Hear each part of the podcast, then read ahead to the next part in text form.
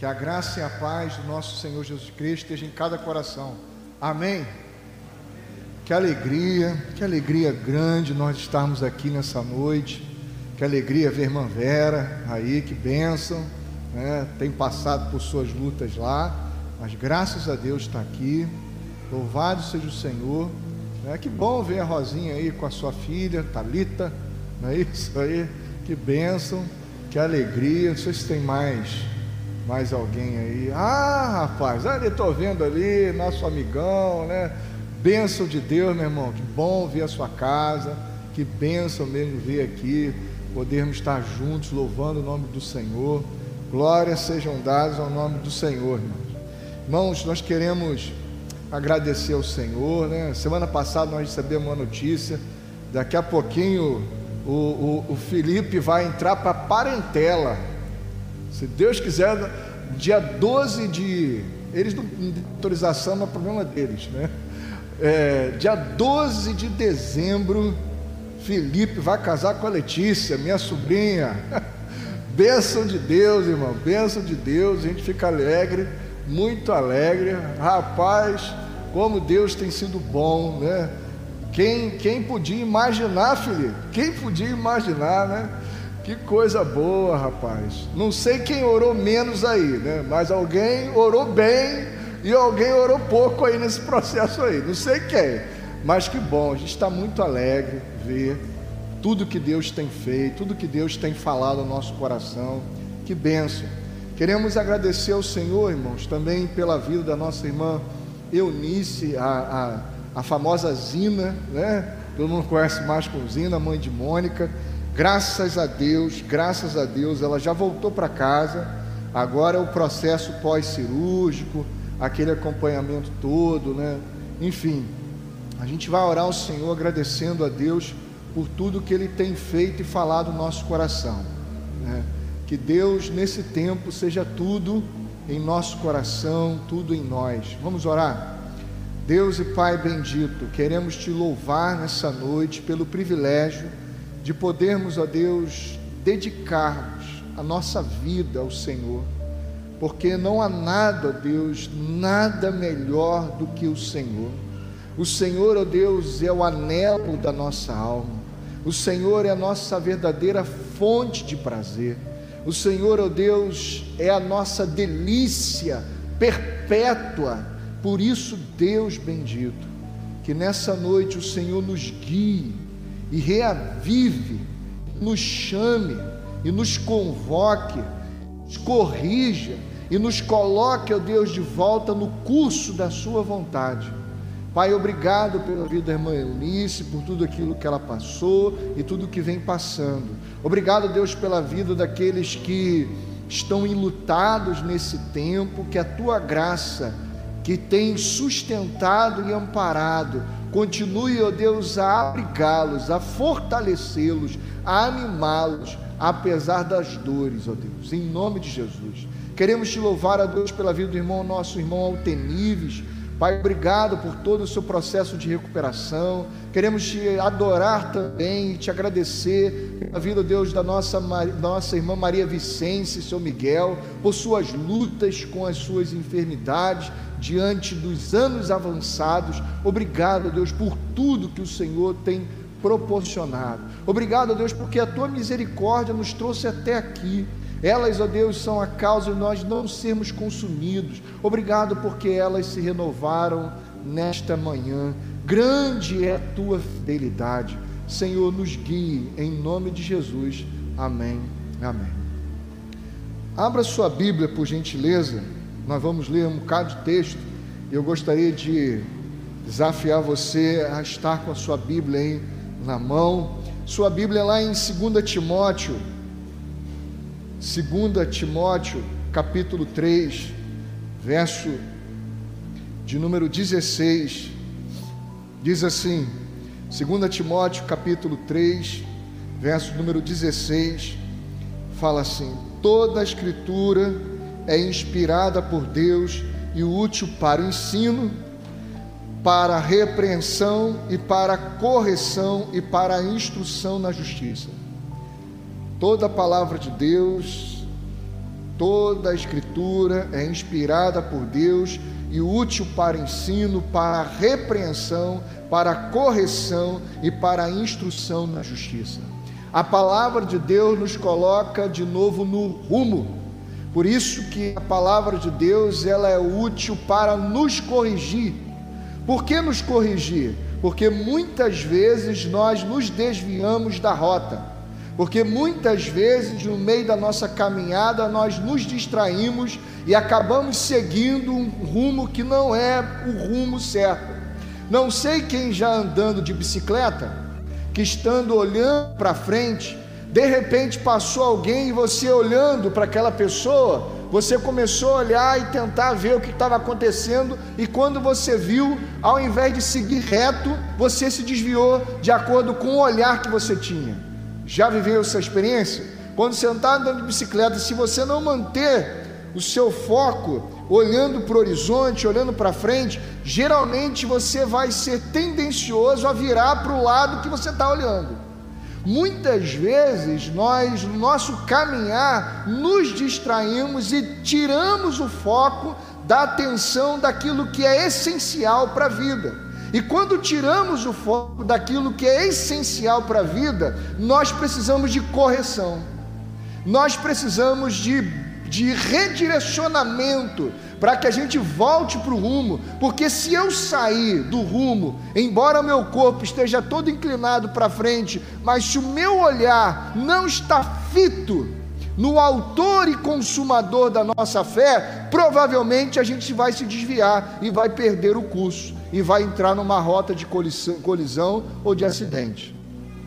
Então hoje, irmãos, eu queria falar sobre aquilo que é fundamento da nossa fé, aquilo que de fato nos coloca com os pés no devido lugar, aquilo que de fato é essência de tal maneira que se isso não for essência da nossa vida, Qualquer coisa que eu faça, ainda que seja esteticamente bonito, ainda que seja esteticamente, como é que eu vou dizer assim, louvável pelos homens, mas se eu não estou olhando firmemente para aquele que me chamou, para aquele que é a minha origem, para aquele que é o Deus da minha história, eu vou me desviar e vou perder aquilo que é essencial.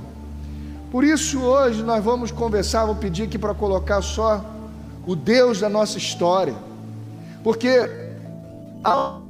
há sobrenome. E eu queria ler com você agora, lá, Êxodo capítulo 3. Êxodo capítulo 3. Vamos lá para o livro dos nomes, para os livros da família, para os livros que vão registrar o nome o livro do Êxodo não tem como título Êxodo, saída. O livro do Êxodo tem como título esses são os nomes. Esses são, essa é a família que entrou no Egito e que saiu do Egito. Êxodo capítulo 3 vai começar dizendo assim: Moisés pastoreava o rebanho do seu sogro Jetro, que era sacerdote de Midian um dia levou o rebanho para o outro lado do deserto e chegou a hora e chegou ao Horebe, o monte de Deus. Ali o anjo do Senhor lhe apareceu numa chama de fogo que saía do meio de uma sassa. Moisés viu que, embora a sassa estivesse em chamas, não era consumida pelo fogo. Meus amados irmãos, sassa pegando fogo no deserto é a coisa mais comum mas uma sarça pegando fogo no deserto e não se consumindo é que é incomum.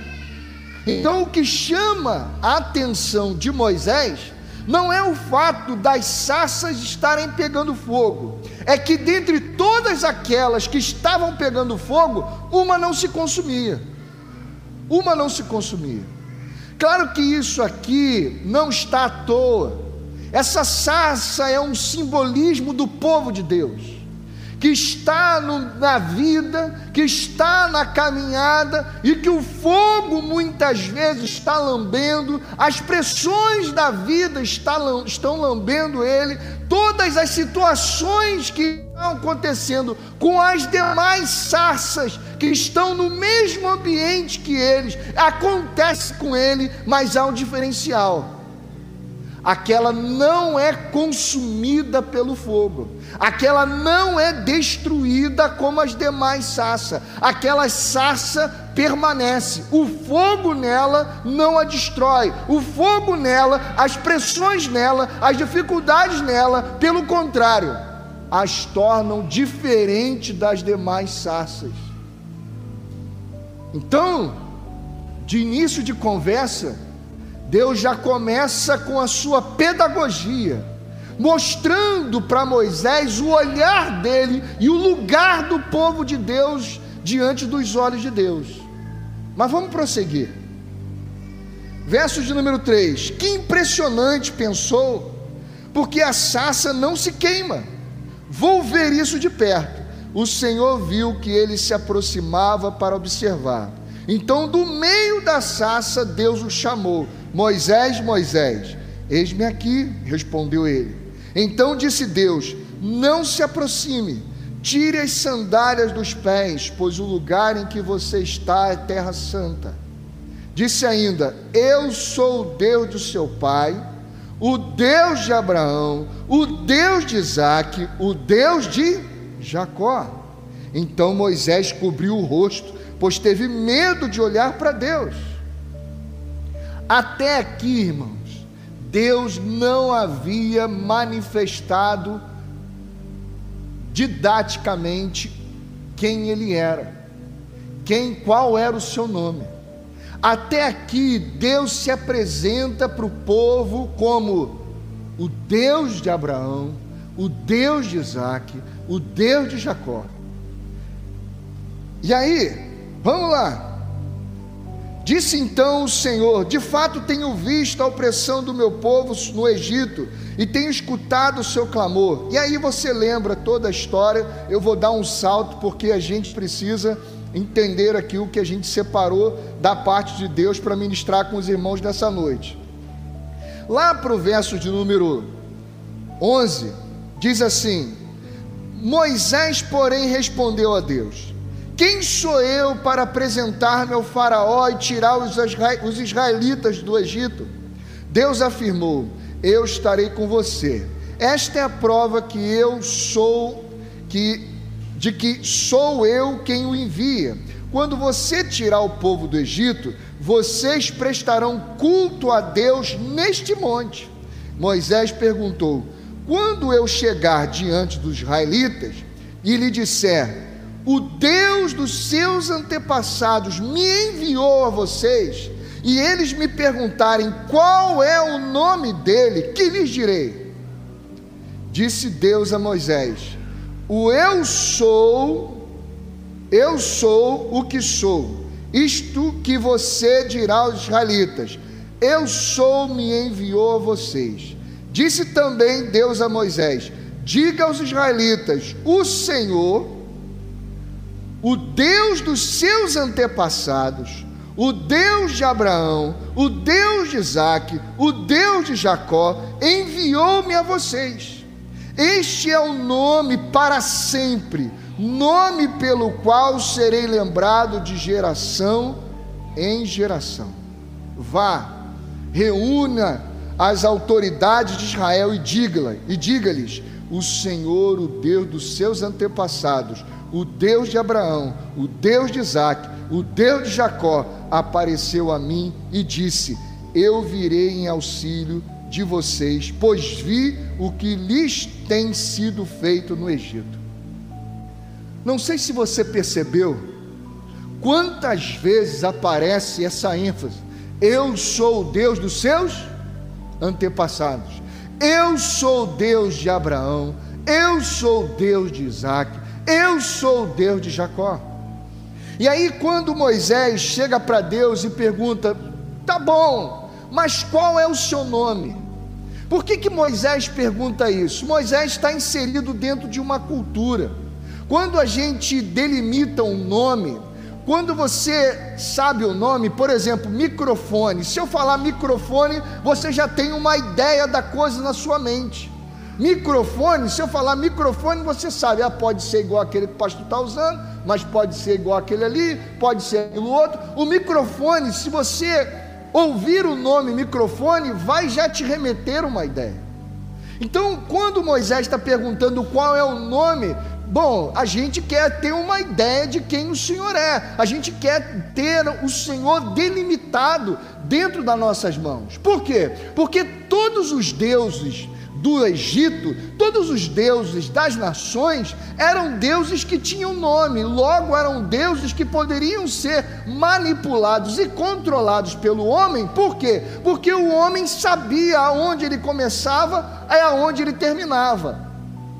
O, os homens sabiam para que aquela divindade servia. Havia uma, uma divindade para chuva, uma divindade para terra, uma, uma divindade para floresta, uma divindade para planetas, uma, uma divindade para o sol, uma divindade para chuva, enfim, havia uma divindade para tudo. Então cada uma delas tinha um nome. E Deus vem e diz: Eu sou, na nossa tradução baseada na Septuaginta. Eu vou pedir ao Duda, ou ao Duda Filho, para dar um, um, clique aí. Não sei se dá para você ver aí, tá dando para ver em amarelo e preto? Tá dando para ver?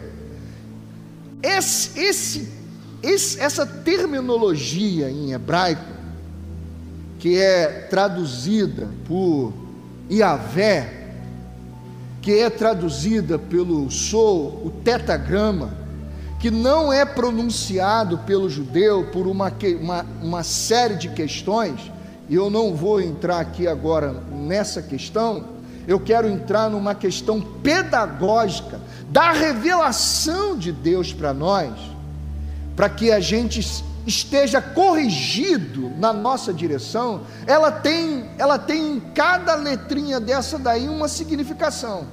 Por exemplo, não existe no hebraico o verbo ser no infinitivo. Não tem ser. No hebraico não existe o verbo ser no infinitivo.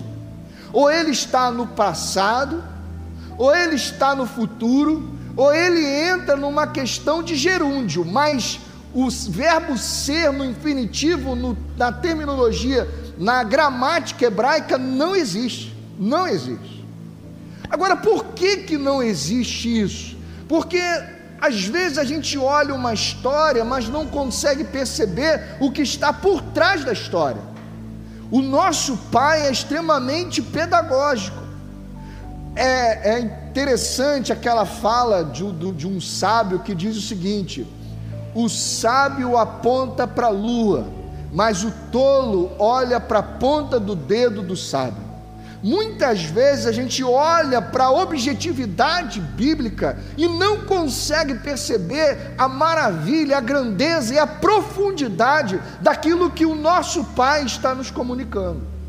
Por exemplo, a primeira a primeira letrinha ali que aparece, pode deixar aí mesmo, que é o Yud, a primeira ali, o hebraico é de da, da direita para a esquerda, não é da, da perdão, da direita para a esquerda, isso mesmo. Não é da direita para a esquerda, perdão, não é da esquerda para a direita, é da direita para a esquerda. Brinquei com Patrícia, estou me enrolando todo aqui. Isso é castigo. depois a gente fala o que é. Mas enfim, então o hebraico ele parte daqui para cá, ou, ou seja, da direita para esquerda, e não da esquerda para direita. Então a primeira letrinha que aparecer ali é o Yud. Esse, essa letrinha Yud significa serei. Serei. Entende? A menor letrinha ali é serei. Qual é a ideia? Moisés, você está indo diante do Faraó. Há um futuro que você vai ter que encarar. Moisés, há uma, uma implicação agora de luta que você vai ter que viver. Mas sabe quem estará lá? no teu futuro, Moisés? Eu. Moisés, eu serei, eu estarei lá, eu vou estar lá no teu futuro. Eu sei que vocês têm toda uma implicação de vida para chegar diante do Faraó. Eu sei que vocês têm várias nuances a encarar que vocês não têm nem conhecimento do que vocês viverão ainda. Moisés, mas tem uma coisa contigo: eu serei, eu serei. A segunda letra aí, a segunda letra é o rede. A segunda letra que aparecer, não pode deixar lá aí mesmo. A segunda letra que vai aparecer aí é a letrinha rede, que significa o verbo ser no passado. É como se Deus dissesse assim: Eu fui, eu fui, eu fui.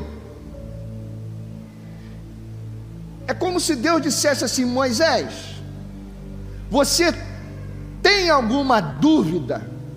Você tem algum temor do que pode acontecer contigo no teu futuro?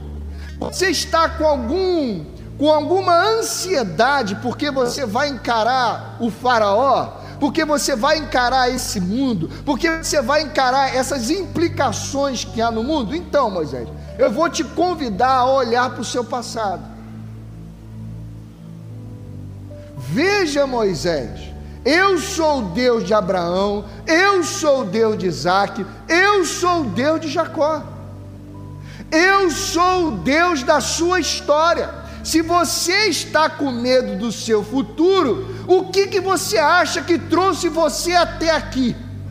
Você acha que você, Moisés, você acha que você, povo de Deus, é um fruto do acaso? Você acha que você é fruto da maldade que há no mundo e por isso você está vivendo o que você está vivendo? Não, Moisés, sou eu que estou construindo a história de vocês. Sou eu que estou regendo a história de vocês. Sou eu que sou a origem da história de vocês.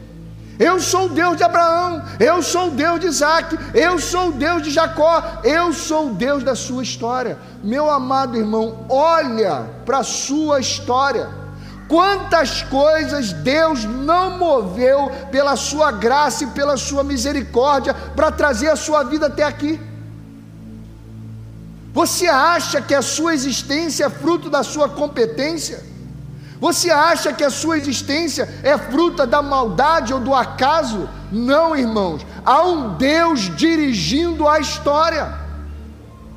Então, Moisés, quando você tiver medo do seu futuro, quando você for tentado a entrar em ansiedade a respeito do que vai acontecer no teu futuro, Moisés faça o quê? Olhe para a sua história. Meu amado irmão, meu amado irmão, quantas coisas Deus não moveu para que a bondade dele não se manifestasse sobre a tua vida, sobre a tua casa. Eu sei que os tempos são difíceis. Você imagina, você imagina um cara fugitivo do império ter que ir lá encarar um cara que na ideia de todo mundo era uma divindade, e dizer assim: olha, o meu Deus mandou você liberar o povo aí, porque o povo é meu. Irmãos, preste atenção, em nome de Jesus, em nome de Jesus, nós não sabemos tudo do futuro, glória a Deus. Mas uma coisa nós conhecemos a respeito do futuro: Deus está nele, Deus está lá, Ele é Senhor lá. Ele é Senhor lá. Eu não sei tudo que nós vamos encarar, mas uma coisa eu sei: o Deus que nos trouxe até aqui em nossa história é o Deus que estará lá, no final dela, irmão. Amém, meu irmão? Você crê nisso? Aí, irmãos, a terceira letra que vai aparecer aí é o Vav, que é uma, uma conjunção que traz uma ideia é, aditiva, como se dissesse assim, como também, como também, eu sou Deus do teu futuro, eu sou Deus do seu passado, como também, aí volta a letrinha rede. Só que essa letrinha rede aí, na posição que ela está, ela entra no, no gerúndio. É como se Deus dissesse assim: Eu sou Deus do teu futuro, eu sou Deus do teu passado, como também sou Deus que está sendo com você aonde? No teu presente. Eu estou sendo, porque presente, ele é contínuo, ele é dinâmico. Quando você fala assim, estou no presente, pronto, ele já virou o quê? Já virou passado. Então Deus está sendo.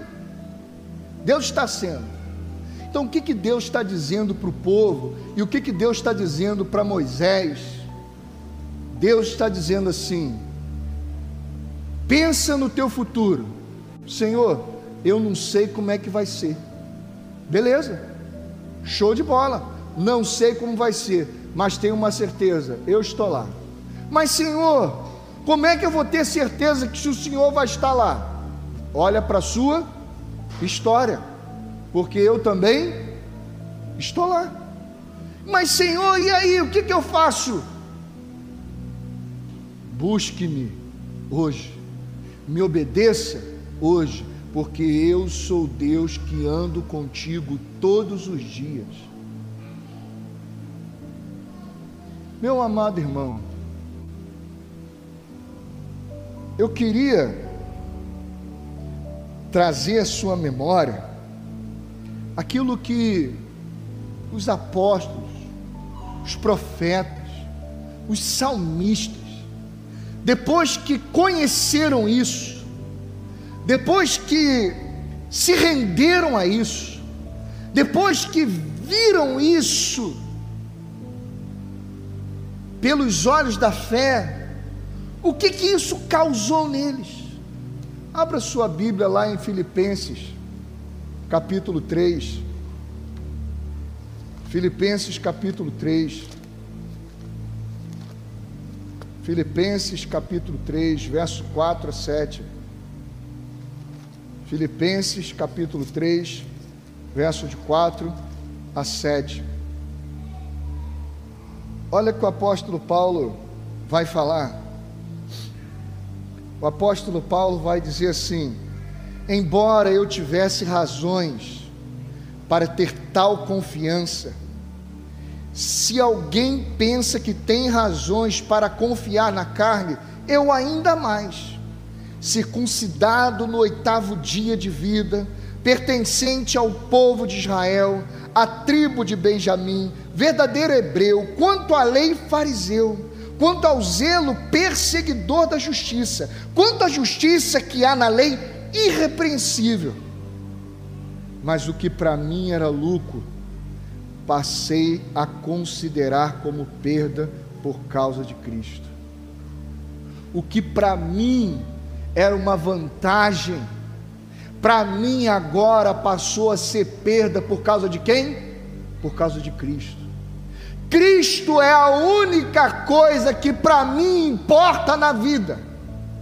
Cristo é aquilo que é para mim o fundamento da vida. Para mim, nada mais importa na vida do que estar no centro da Sua presença. Cristo para mim é o fundamento, é o ar que eu respiro, é que eu respiro, é o anseio da minha alma. Eu teria várias razões para me gloriar, eu teria várias razões para me sustentar, eu teria várias razões para me apegar, mas eu descobri O que para mim era lucro, para mim passou a ser esterco, porque eu descobri o que a minha alma mais anseia, eu descobri aquilo que a minha alma mais precisa, eu descobri aquilo que realmente importa na vida, eu descobri o que realmente é fundamento para a vida. É Cristo. Irmãos, abra sua Bíblia em Salmo 27. Abra sua Bíblia em Salmo 27, irmãos. Salmo 27. Salmo 27, versos número 4 e verso número 8. Olha como é que os salmistas encararam isso depois que eles tiveram conhecimento. Uma coisa eu pedi ao Senhor e a procuro o que que o salmista procura? O que que o salmista pediu ao Senhor? O que que o salmista mais busca ao Senhor? Que eu possa viver na casa do Senhor por todos os dias da minha vida, para contemplar a bondade do Senhor e buscar a sua orientação no seu templo. O que que os salmistas mais ansiavam? Ansiavam pela presença de Deus ansiavam pela busca do Senhor. Irmãos, a gente estuda, a gente se aperfeiçoa, a gente faz curso disso, curso daquilo, para melhorar a nossa performance. Mas muitas vezes até a nossa oração a Deus está relacionado com uma performance da vida e não com uma busca, não como uma sede, não como uma essência, não como um fundamento de vida porque ainda em nosso coração muitas vezes há outras coisas que importam mais do que a presença de Deus em nossa vida. Por isso Isaías vai dizer assim: Olha, esse povo honra-me com os lábios, com os lábios eles são performáticos, com os lábios eles dizem que realmente eu sou lindo, sou maravilhoso, eu sou bom, mas o seu coração, quando eles estão passando por apertos, quando eles estão pensando na dinâmica da vida, o seu coração vai para longe de mim. Versos número 8, irmãos, diz assim: A teu respeito diz o meu coração a teu respeito, diz o meu coração: busque a minha face, a tua face, Senhor, buscarei. Irmãos, entenda uma coisa em nome de Jesus: o nosso espírito quer aquilo que é de Deus. O nosso espírito anseia realmente por aquilo que é de Deus, porque você nasceu de novo. Se você nasceu de novo, o teu espírito anseia realmente por aquilo que é de Deus. E ele muitas vezes bate na porta lá, às vezes pela madrugada, às vezes em momentos que você está no meio do dia, às vezes vem lá aquele insight e ele vai lá assim, busca a minha vida. E você vai, deixa para depois, depois eu oro, depois eu falo com Deus. E a gente vai passando. Por quê? Porque a sua carne não quer isso, mas o teu espírito quer. Você nasceu de novo. Salmos, irmãos, 42, abra aí por gentileza, Salmo 42. Salmo 42, versos número 1 e 2. Como a corça anseia por águas correntes, a minha alma anseia por ti, ó Deus. A minha alma tem sede de Deus, do Deus vivo. Quando poderei entrar para apresentar-me a Deus? A tua alma quer ser governada por Deus mas você muitas vezes deixa a sua carne governar. Muitas vezes o, o fogo das circunstâncias tem deformado você e não purificado você numa relação com Deus. Salmo 63, irmãos. Perdão, Salmo 62. Abra aí, Salmo 62. Salmo 62, irmãos. Verso 5 a 8. Diz assim: Descanse, descanse, descanse somente em Deus, ó minha alma. dele vem a minha esperança. Somente ele é a rocha que me salva.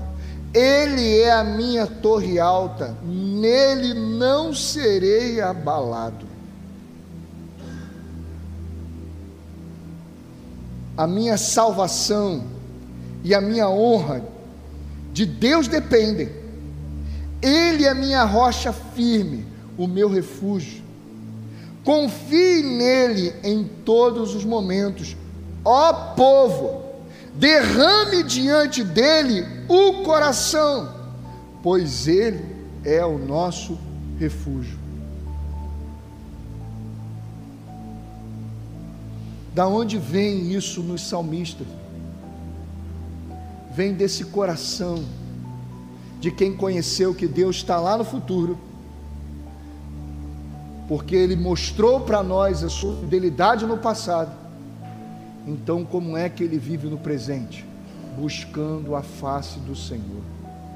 Buscando a face do Senhor. Salmo 63. Vamos para o Salmo 63, irmãos. Vamos para o Salmo 63. Versos de 1 a 8 também. Ó oh Deus, tu és o meu Deus, eu te busco intensamente. A minha alma tem sede de ti Todo o meu ser anseia por ti, numa terra seca, exausta e sem água.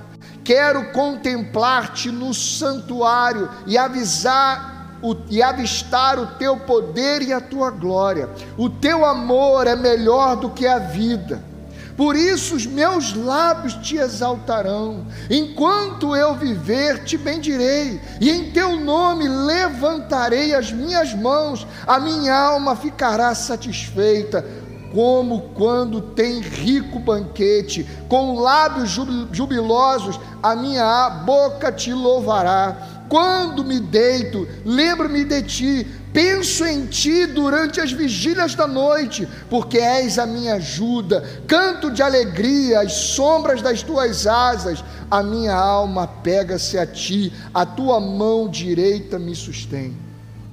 Meu querido irmão, C.S. Lewis, ele disse uma frase que é fantástica. Ele disse assim: se o cristianismo é falso, não tem nenhuma importância. Se o cristianismo é falso, ele não tem nenhuma importância. Não vai fazer mal, vai fazer bem. Se é falso, vamos seguir a vida. Se é verdadeiro, se o cristianismo, se o cristianismo é verdadeiro, então a importância dele é infinita. Agora, tudo que o cristianismo não pode ser, é ter no nosso coração uma moderada importância. Eu vou repetir. Se o cristianismo for falso, não tem grande importância. Toca a vida, não vai fazer mal, vai fazer bem. Se o cristianismo é verdadeiro, então a sua importância é infinita. É a pedra de grande valor que o que o, que o negociante vai lá, vende tudo quanto tem e compra lá aquela pérola de grande valor, porque a importância daquela pedra é infinita. Agora, tudo que o cristianismo não pode ser é algo mais ou menos na nossa vida.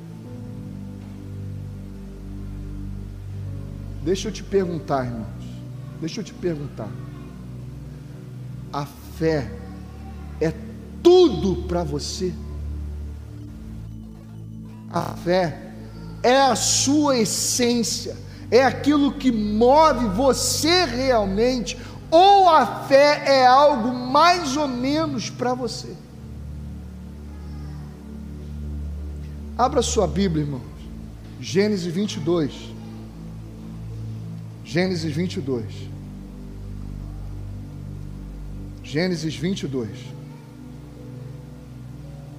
Você lembra muito bem que Deus disse que ele era Deus de. O que, que Deus disse para Moisés lá?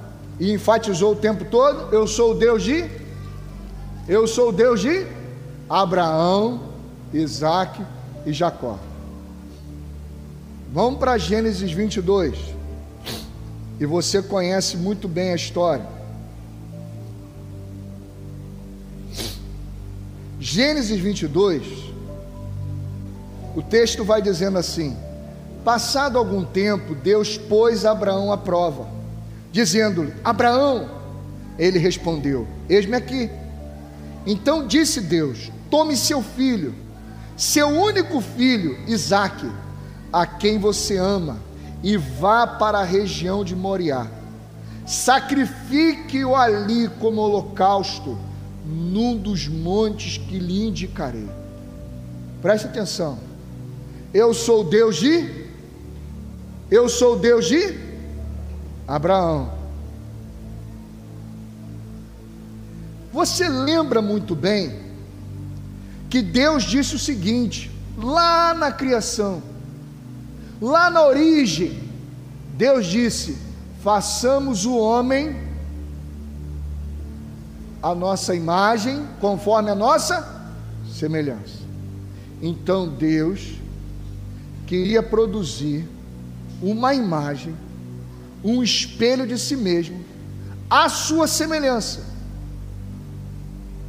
Então Deus colocou esse verbo fazer como num presente contínuo, um façamos, como se ele dissesse: Eu estou fazendo. Então, lá no início desse façamos, presta atenção aqui, lá no início desse façamos, o pai está, irmãos? Está ou não está? O pai está. O filho está, irmãos? Está ou não está? Está. O Espírito Santo está, irmãos? Está. Lá no início desse façamos. Só que nesse início do façamos, a coisa continua sendo o quê? Sendo o quê, irmãos? Feita. Então lá no início está o Pai, está o Filho e está o Espírito. Ponto. Mas a obra não tinha o quê? Terminado. Então segura aí. Volta para o texto, volta para o texto. Tome seu filho, seu único filho, Isaac, a quem você ama. Aonde você ouviu essa frase semelhante na Bíblia? Este é o meu filho amado, em quem eu tenho prazer. De quem foi essa voz, irmão? E a respeito de quem foi essa voz, irmãos? Essa voz se deu pela boca de Deus no dia do batismo de Jesus de Nazaré, lá por João Batista. Este é o meu filho amado, em quem eu tenho enorme prazer. Abraão, pega teu filho, teu único filho, a quem tu amas, e me sacrifica. Vamos lembrar? Tudo que a fé cristã não pode ser é algo, algo mais ou menos na nossa vida. Não há nada que existe na criação que possa ocupar o lugar da nossa fé e do fundamento da nossa vida, que é Deus. Então vai lá, Abraão, sacrifique o teu filho, teu único filho. Vamos continuar o texto. Na manhã seguinte, Abraão levantou-se e preparou o seu jumento. Levou consigo dois de seus servos, Isaac, seu filho. Depois de cortar a lenha para o holocausto, partia em direção ao lugar que Deus lhe havia indicado. No terceiro dia de viagem, Abraão olhou e viu para o lugar ao longe. Disse ele a seus servos: Fiquem aqui com o jumento, enquanto eu e o rapaz vamos até lá. Depois de adorar, voltaremos. Irmãos, Deus disse para Abraão que Deus iria fazer dele o quê? Um pai. Deus disse para Abraão que ia fazer de Abraão um pai. Guarda isso, guarda isso. Deus não disse para Abraão que ia dar para ele filho. Deus disse para Abraão que ia fazer dele um pai.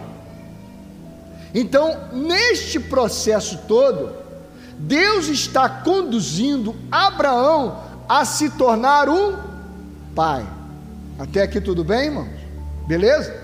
Então vamos lá. Abraão pegou a lenha para o holocausto e a colocou nos ombros de seu filho Isaque. E ele mesmo levou as brasas para o fogo e a faca.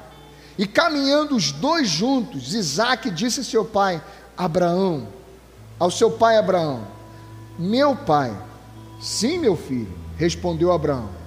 Isaque perguntou: As brasas e a lenha estão aqui, mas onde está o cordeiro para o holocausto? Respondeu Abraão: Deus mesmo há de prover o cordeiro para o holocausto, meu filho. E os dois continuaram a caminhar juntos. Quando chegaram ao lugar que Deus havia indicado, Abraão construiu um altar e sobre ele arrumou a lenha, amarrou seu filho Isaque e o colocou sobre o altar em cima da lenha. Tudo que Deus não pode ser, tudo que a fé cristã não pode ser, é algo que? É algo que? Mais ou menos. A fé cristã vai requerer tudo de nós. Tudo de nós. Porque Ele é o nosso tudo. Porque Ele é o nosso tudo. A fé cristã não vai concorrer com teus filhos, com o seu emprego, com as suas posses, com o seu ideal. A fé cristã não concorrerá com nada disso. Ela vai requerer tudo, tudo, porque tudo que Deus não pode ser na nossa vida é algo, é algo que, irmãos? Mais ou menos, mais ou menos. Então estendeu a mão e pegou a faca para sacrificar o seu filho. Mas o anjo do Senhor chamou do céu: Abraão, Abraão! Eis-me aqui, respondeu ele. Não toque no rapaz, disse o anjo. Não lhe faça nada. Agora sei que você teme a Deus, porque não me negou seu filho seu único filho. Quando é que Abraão se tornou um pai?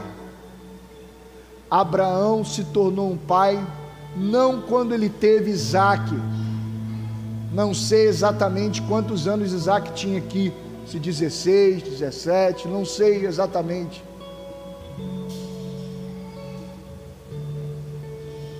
Não foi quando Abraão teve um filho que ele se tornou um pai, mas foi quando ele deu a Deus o lugar que lhe é devido, o centro da sua existência, e naquele momento em que ele entrega o seu filho, naquele momento que ele entrega, que ele libera, que ele solta o seu filho para Deus,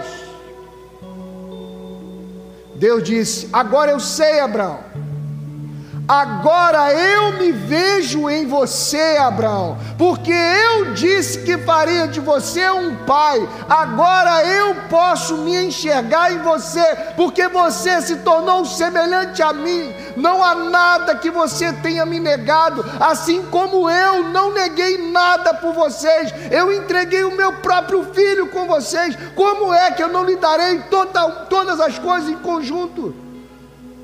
Irmãos, entenda uma coisa. Vai lá para Êxodo. Volta lá para Êxodo rapidinho. Êxodo, capítulo 4. Êxodo, capítulo 4.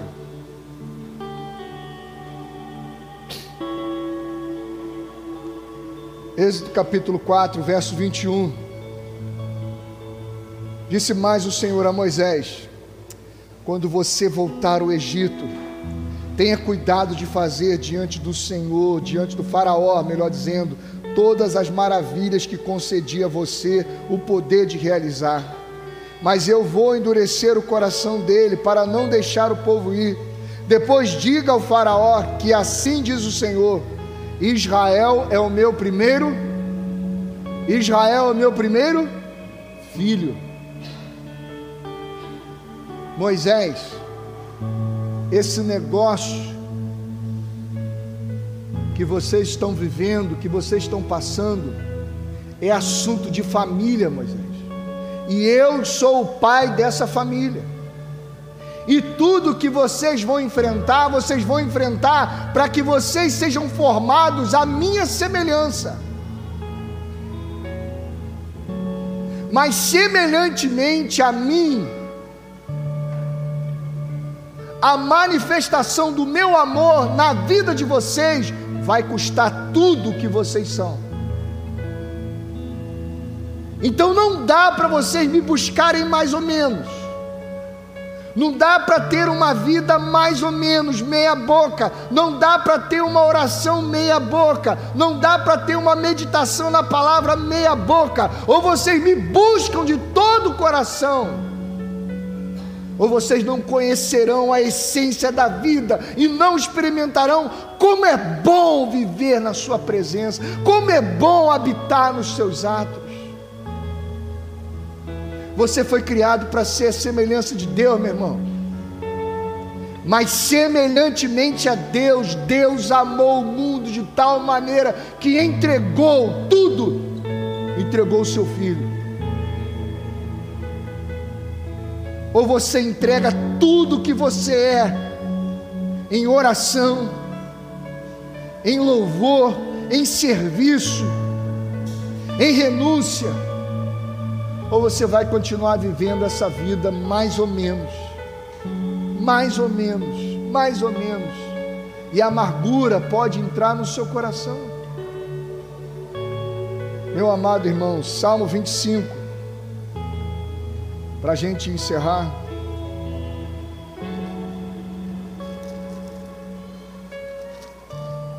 Salmo 25, verso 14 diz assim: Perdão, isso mesmo, Salmo 25, verso 14 diz assim: O Senhor confia seus segredos aos que o temem e os leva a conhecer a sua aliança. O Senhor confia os segredos mais ocultos do seu coração àqueles que o temem, àqueles que o buscam. E revela e dá a conhecer a sua aliança. Meu amado irmão, olha para o mundo, olha para o redor tudo que tem, que tem acontecido está profetizado há muito tempo. Meu irmão, assim, em nome de Jesus, ninguém, ninguém perde nada, ninguém perde nada quando Deus é tudo na vida dele. Você entende isso? Porque com Deus vem tudo, vem tudo aquilo que mais a gente às vezes chora por aquilo. Assim, lembra quando o apóstolo Paulo vai dizer assim: aquele que nem mesmo seu filho poupou, como não nos dará juntamente com Ele todas as demais coisas?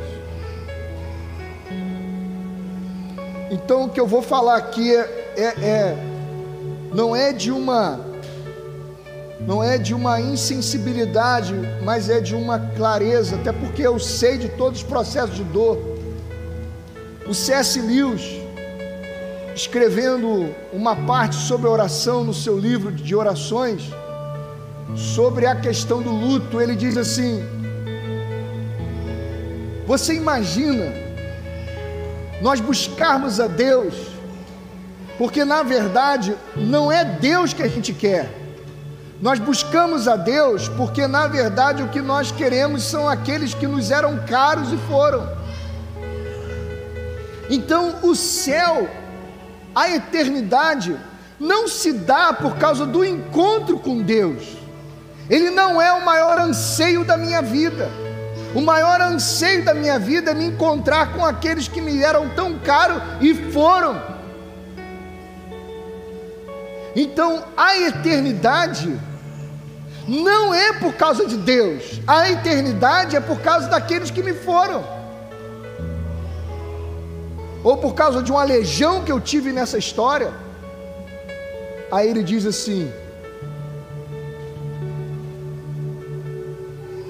para essas pessoas, Deus não é tudo. Porém, quando Deus é tudo, quando Deus é tudo, essas pessoas que viram aqueles que lhes eram tão caros lhe sucederem, vão se encontrar com eles, mas não por causa delas, mas porque Deus era tudo para eles.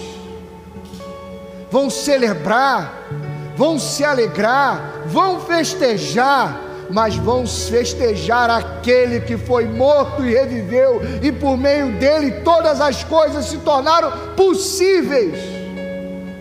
Você está entendendo a maluquice que eu estou pregando aqui, irmão? Você está entendendo? Deus, Ele é a fonte, meu irmão. Nós não temos nada, nada teu filho não é teu, teu cônjuge não é teu, essas crianças lindas que estão correndo aqui, de uma hora para outra podem ir, não é, a minha netinha pode ir de uma hora para outra, porque não é nosso, não é nosso. Só que se eu busco a Deus, porque na verdade eu quero estar com eles eternamente, Deus não é o fundamento. Mas se eu busco a Deus como a fonte da vida,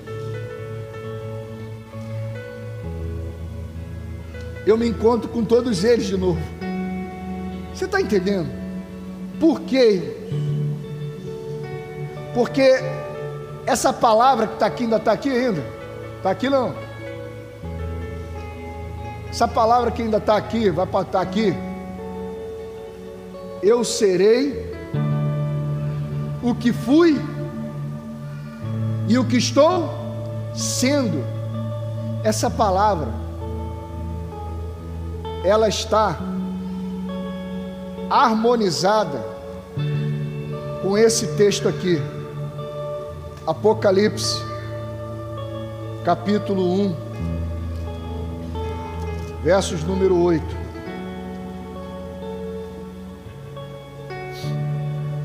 Eu sou o Alfa. Eu sou a sua origem. Eu sou a origem da sua história. Mas também sou o quê? Eu sou o quê? Eu sou o quê, irmão? Eu sou o fim, diz o Senhor. O que é, o que era e o que há de vir, o Todo-Poderoso. Meu irmão, em nome de Jesus, sai dessa vida mais ou menos, sai dessa vida de mais ou menos oração, sai dessa vida de ter sido, de ser conduzida pelas circunstâncias. Não tenha medo do futuro. Deus está lá. Olha para o teu passado, porque é Ele que te criou. Só que, meu irmão, existe três tipos de pessoas no mundo. E eu tenho repetido isso aqui. Aqueles que ouvem tudo isso e falam: "Deus, legal, mas eu vou do meu jeito". Gente Caim. que se rebela e toca a vida do seu jeito. Mas tem o segundo tipo de gente fala: Senhor, eu não dou conta, eu não dou conta, não dou conta, faz o Senhor por mim. E aí cruza os braços, fica esperando alguma coisa acontecer na vida. Os anos vão passando, vão passando e vai tendo essa vida mais ou menos aí cristã. Mas existe um outro tipo de gente que diz assim: Senhor, eu não dou conta, mas eu sei que o Senhor disse que façamos. Então, Senhor, eu sei que o Senhor, o Pai está trabalhando, o Filho está trabalhando, o Espírito Santo está trabalhando, e eu sei que o Senhor está me chamando também para trabalhar no homem que o Senhor quer construir. Então, em nome de Jesus, toda essa história vai ser ressignificada pela fé. Eu vou dobrar os meus joelhos, eu vou buscar o Senhor e eu vou viver segundo a sua direção, porque eu sei que a tua obra em mim é formar um pai. Eu sei que a sua obra em mim é o Senhor olhar em mim e me se ver em mim a sua semelhança. Alguém que não te nega nada, alguém que te entregou tudo. Meu irmão, em nome de Jesus, em nome de Jesus, saia dessa vida mais ou menos e entre na profundidade de um relacionamento com Deus, porque os segredos do Senhor são para aqueles que o buscam, são para aqueles que o honram, são para aqueles que o temem. Que Ele seja o seu alfa, que Ele seja o seu fim, para que você viva o hoje orientado pela Sua palavra. No Éden, Deus não respeitou nem a lua de mel do casal. Quando acabou de formar, quem estava lá no casamento? Deus estava lá no casamento. E todos os dias, Deus ia àquela casa, na virada do dia. Mas naquele casamento, Houve um momento que o casal não quis mais viver baseado nesse encontro com Deus. E se voltaram um para o outro e se esqueceram de Deus. E quando isso acontece, a serpente vem.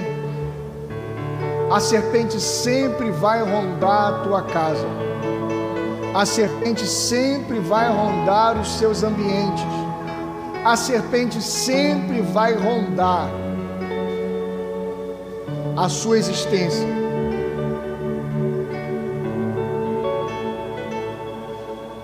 Mas em nome de Jesus, viva um relacionamento tendo como fundamento a presença de Deus viva o seu trabalho, os seus processos de trabalho, as pressões que você passa no trabalho, fundamentado de que Deus é tudo que você precisa. Porque se tu voltasse para Ele e mergulhar nos maneirismos do seu ambiente de trabalho, nas performances do seu ambiente de trabalho e deixar a serpente te seduzir, você verá que daqui a pouco você vai estar sendo regido por um espírito de morte. Você está entendendo, irmão? Você está entendendo? Deus não custa pouco, Deus vai custar tudo que você é, porque tudo que você é é dele, e na verdade, você não tem nada a pagar por ele, porque nada é teu, tudo é dele. Que em nome de Jesus a sua alma fique aquietada e busque aquilo que mais ela precisa em nome de Jesus. Amém. Pai, leve teus santos, leve os teus filhos amparados, orientados, exortados, convocados a participar do façamos, porque o Senhor está fazendo neles a tua imagem, conforme a sua semelhança. Que todo fogo que tem passado sobre a vida dos teus santos seja usado, Deus, como um fogo purificador e não como um fogo consumidor.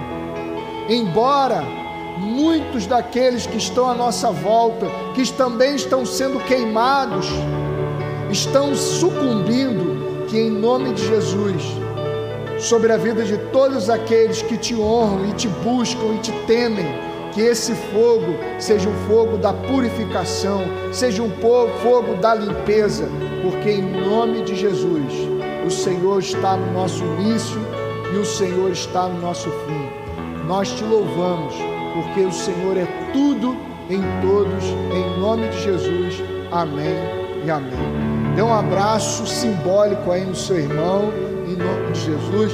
Desculpa a hora ter avançado, mas que o Senhor possa conduzir a todos em nome de Jesus.